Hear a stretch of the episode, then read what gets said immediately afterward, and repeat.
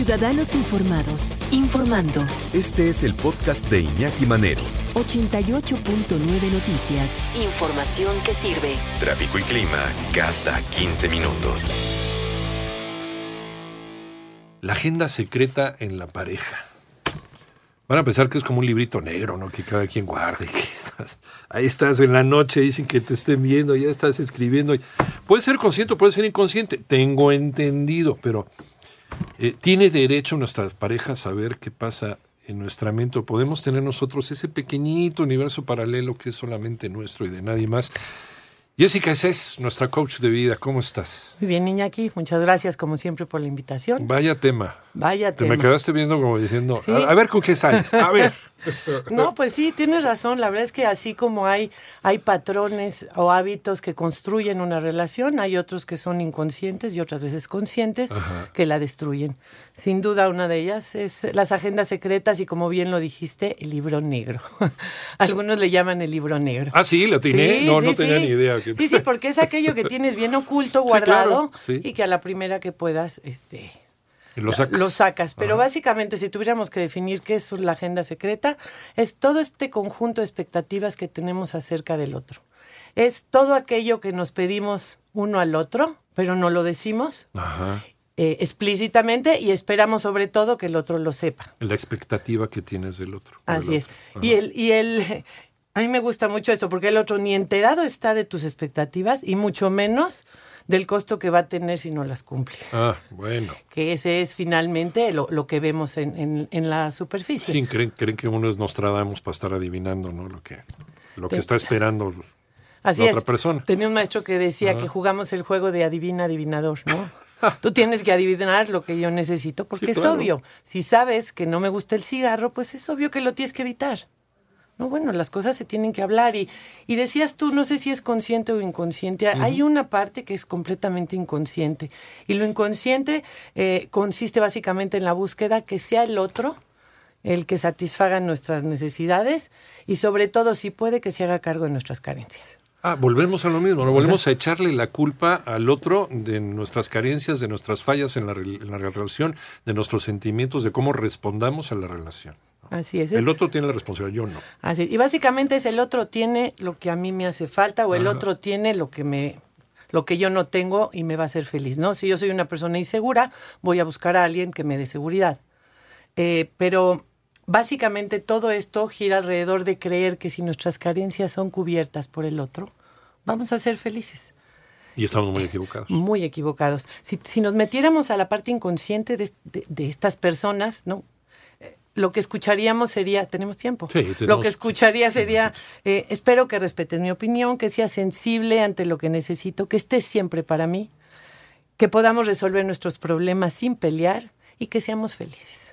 Ah, bueno. No, es básicamente es la, la petición inconsciente que tenemos. Y como bien lo dice el doctor Mariano Barragán en su libro Temas de pareja, cuando nos enamoramos de alguien, nos enamoramos de esta fantasía, De la idea de. de la idea persona. de, Ajá. y la colocamos esta fantasía en esta persona, lo idealizamos. La agenda secreta es como si conserváramos eh, esa fantasía. Y desde ahí empiezan mis expectativas. Híjole, es que es- eso, Jessica, es un error tan común, enamorarse de la idea de una persona. Es- ¿no? as- así es. O sea, lo has visto dos, tres veces en tu vida y, y ya te mueres de amor por esa persona, escribes cartas inflamadas. No, espérate, estás enamorado de la idea de esa persona. No conoces a esa persona. Claro, y el problema viene cuando la realidad tarde o temprano aparece Claro. y nos dice, mira, por ahí no es. Y tengo un ejemplo. Eh, El ejemplo es, él es un hombre tranquilo, pasivo, ella es una mujer eh, poco tolerante y controladora. Cuando ella lo conoce, dice, de aquí soy, Ajá. porque él me inspira tranquilidad y paz, cosa que yo no tengo. Él admira a ella y la ve como una mujer fuerte, segura y determinada y dice, de aquí soy, porque yo eso no lo tengo. Pasa el tiempo, la realidad aflora, porque no es nadie el que se va a hacer cargo de lo que nos hace falta, y entonces él se convierte en un hombre débil, inseguro y de poco carácter, ¿no? Ahí es donde empiezan las quejas, y ella se convierte en una mujer malhumorada, insoportable e impaciente. Mandona. Mandona, ¿No? y sí, sí, y entonces llegan a terapia y me dicen, ya no soporto a mi mujer.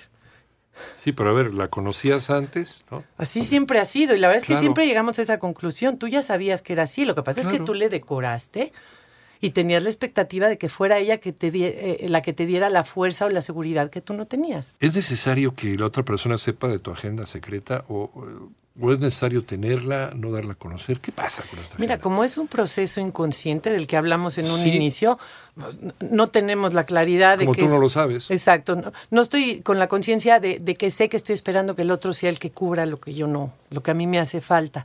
Pero por supuesto, si me dices cuál es la solución, es hablarlo. Claro. Es ah, la parte, por ejemplo, inconsciente es la más eh, difícil de, de concientizar y es por eso que terapia o no ir a terapia, pedir ayuda profesional es la que más nos ayuda. Pero hay otras que las tenemos muy conscientes. Por ejemplo, tenía una paciente que me decía, me enojé con él, ya no me acuerdo ni por qué, decidí aplicarle la ley del hielo. Bueno, me enojé porque no me dio o no me vio o no me dio lo que necesitaba en el momento.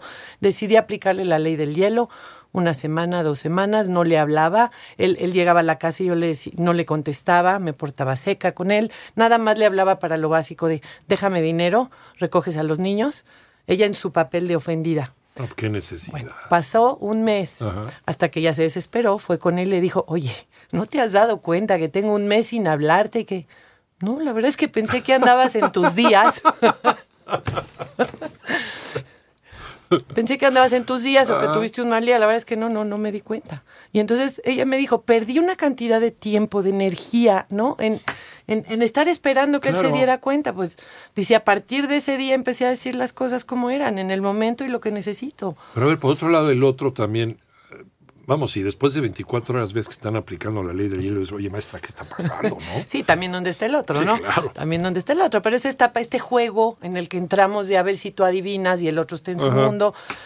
Y, y a veces lo que hay que hacer, porque justamente esto es lo que pasa, no tenemos solo en la mente, ¿no? Como centro de nuestros pensamientos a nuestra pareja. Un hombre que está todo el día trabajando, que llega a la casa, no. Yo no sé si en su mente está él, "Ah, ¿hace cuánto que no me pregunto cómo está mi mujer o qué Ajá. necesita? Pero si tú llegas a tu casa y tu mujer te dice, oye, mi amor, siento que hace mucho que no nos vemos o que no tenemos tiempo de calidad, fíjate que me he sentido así. Ah, bueno, entonces ah, lo aterrizas. ¿No? Pero estas agendas secretas Sí. las sufrimos como en silencio. Y, y el problema radica en que como nadie nos estamos dando lo que estamos esperando, nos sentimos defraudados, empiezas a generar muchos resentimientos, a acumular, y esto va desgastando la relación. Yo siempre digo que del nivel de tu expectativa va a ser el nivel de tu frustración. Ya. Ojo con Claro. lo que esperas, porque normalmente no, no se da tal cual como lo esperas. Y también que sepamos que lo que no decimos, Iñaki, lo actuamos. O sea, lo empiezas a manifestar. Sí, lo empiezas a manifestar y esto va raspando la relación. El, el proceso de, de- de desgaste de una agenda secreta, Ajá. porque la vez que la agenda secreta es mala compañera en la relación de pareja, se- se da primero con la resistencia a decir que algo me está molestando, no te lo digo, lo acumulo y esta resistencia se convierte en resentimiento. El resentimiento en que se convierte en rechazo. Claro. Ya no sé por qué, pero ya no te puedo ni ver. Este, se va rompiendo el interés, se va desgastando la relación y, y es cuando llegan a terapia y me dicen, mi mujer o mi pareja no me entiende. Y cuando ya está fracturada la relación. Y es justo, este es un muy buen momento como para buscar un tercero. Es justamente cuando se van a buscar por otro lado, y no digo necesariamente una persona, pero otro hobby, otra actividad que no tenga que ver con su pareja, ¿no? Porque ya tanto resentimiento acumulado se convierte en rechazo y en falta de interés, que esto a su vez se convierte en conflicti- conflictos constantes y silencios interminables, como el que te decía, Y hay gente que puede estar así años y hay quienes dicen, pues ya para qué sigo con esta relación. Ya después no te acuerdas ni por qué fue el problema. Exacto. eh, nos las pasamos discutiendo por cosas, por, por ejemplo, por el clima o porque no recogiste a los niños y en realidad en el fondo de esto hay, Una tontería. no estoy de acuerdo con las responsabilidades como están repartidas, con lo que me hiciste el otro día, con la forma en cómo me ofendiste, pero ya todo se va como a la superficie y lo que vemos son estas conductas eh, pues lastimosas, donde nada más nos hacemos daño, donde no nos hablamos. ¿No? Por, por tiempos muy largos y esto a donde nos lleva a la separación emocional primero y después la física. Y yo creo que este asunto de, de con qué expectativas llegar a, a una relación, Jessica, es un tema interesantísimo y, y habrá que darle otro espacio, ¿no? Porque es... Seguramente, ¿no? seguramente.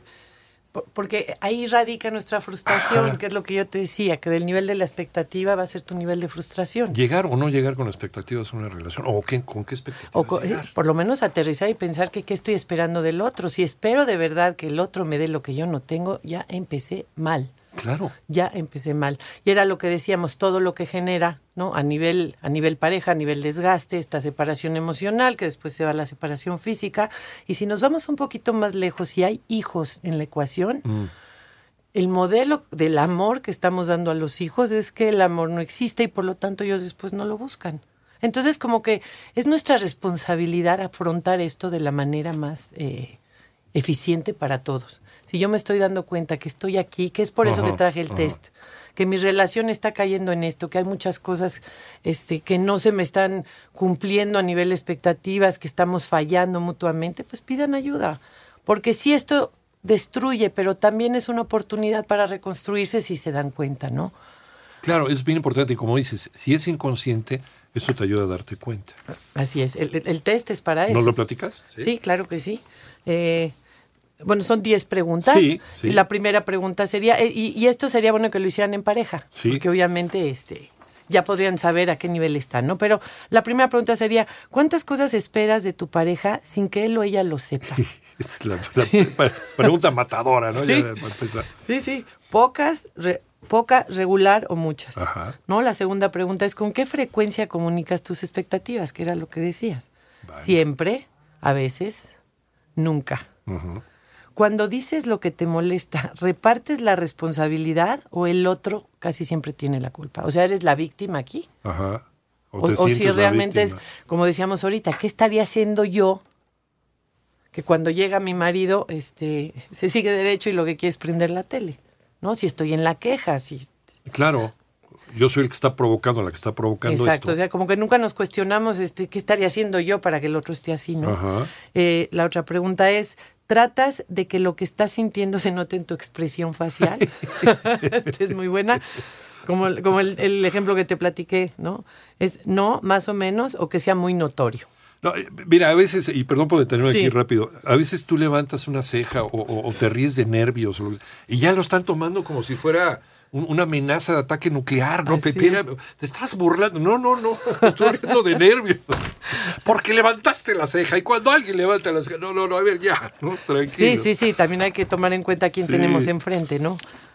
Como dice, como decía mi mamá, bien de- bienvenido al mundo de los sentidos. Exacto, exacto. Eh, la, la otra pregunta sería, ¿te haces la víctima? Ajá. Nunca, más o menos, la mayor parte de las veces. La ocho sería, ¿te dejas de hablar con tu pareja? Nunca, sí, pero de corta duración, tres horas o más de un día.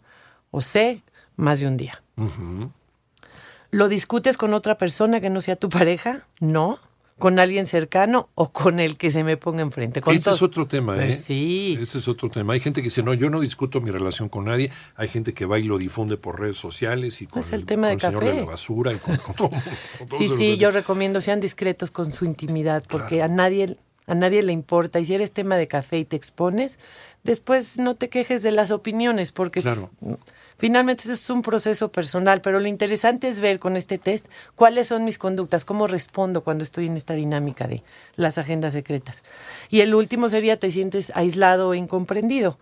Es pocas veces, sí, con cierta frecuencia, o muchas veces, o casi diario. Y es ya cuando llegamos al punto de, como he sufrido esto en silencio, este, me alejo, me aíslo, Me victimizo. me victimizo. Espero ver a alguien que me recoja. Así es. Así es. Y, y es, es, ya ahorita que van a subir el, el- el test, pueden Ajá. ellos ver los resultados y ver a qué nivel están, ¿no? Si están mal, si están en un punto donde todavía pueden este, hacerlo solos o si ya necesitan ayuda. A mí me preguntan mucho, Iñaki, bueno, ok, ya Ajá. identifiqué que estoy aquí. ¿Qué hago? A partir de ver, ya me di cuenta que, que pues llegué al man mal, necesitan ayuda profesional. O hay otra que es necesitan hacer un esfuerzo por hablar más abiertamente y frecuentemente. Esa es. Sí, pues es que pues, como la Pues sí. publicidad esta de los teléfonos, háblele. Sí, sí. Háblense. Si no habla Dios, no lo oye, Claro. hay que comunicarse, eso es lo primero. Otro sería renovar contratos, volver a hacer acuerdos nuevos de, a ver, espérame, no, no, lo- no, no lo sabía, pero ok, a partir Eso de aquí ahora, ya que lo sé, cómo podemos llegar a un acuerdo, cómo podemos negociarlo. eh, pedir ayuda profesional, pero si me preguntas cuál es el punto más importante, el conocimiento de uno mismo. En la medida que yo me conozco más a mí, va a disminuir en gran medida la expectativa que tengo yo del otro. Claro. Porque nos va a llevar a lo que siempre decimos en este programa, mi felicidad no depende del otro. No es responsabilidad del otro, es mía. Y en la medida que yo puedo manejar mis carencias, mis necesidades, le voy a exigir menos al otro. O sea, la primera, la primera manera, el, el primer paso para poder saber si tengo una agenda secreta o no es hacerme la pregunta de qué expectativas tengo hacia mi pareja. Esa sería la pregunta básica. Sí, sí, sí, por supuesto. pues todo tiene que ver con las expectativas. Como Claro. me decías tú en el corte, ¿con qué expectativas entro a mi relación? Ajá. ¿No? Si lo que estoy buscando en él es un proveedor, si lo que estoy buscando en él es alguien que me comprenda, que sea mi pareja con el que quiera compartir la vida, yo a veces pregunto, bueno, ¿cuál es tu propósito de estar con él o con ella? Por combatir tu soledad. Exactamente. Y entonces, cuando entramos en este proceso de autoconocimiento, ya no nos hacemos tontos. Eh, Claro. Y ya puedo por lo menos reconocer, sí, la verdad es que me junté con él porque quiero que sea mi proveedor o porque no quiero estar sola. Entonces ya bajas tu nivel de expectativa, ya no andas pidiendo lo que sabes que no te van a dar y aceptas desde dónde hiciste tu elección. Coach Jessica es ¿dónde te encontramos? En el 62 34 85 25 o en mi correo electrónico jessicaeses.me.com. Y aquí están eh, bueno, los resultados, ya los puedes hacer tú con este test, que lo puedes encontrar en nuestra página, ¿sí, productora? También, www.889noticias.mx. En tus redes sociales también lo Sí, tienes. también Muy en, Twitter lo voy a subir, es Ajá. arroba jessicaeses. Y cualquier cosa, pues ya consultan con, con Por favor, ¿no? encantada, encantada de, de acompañarlos en sus Para procesos. Poder ver sus expectativas. sean saber por honestos, sean honestos. Sí, primero es verse al espejo y reconocer. Así es, así es. Hay que andarse haciendo como el tío Lolo. Gracias, gracias, Al Jessica. contrario, Iñaki, gracias a ti.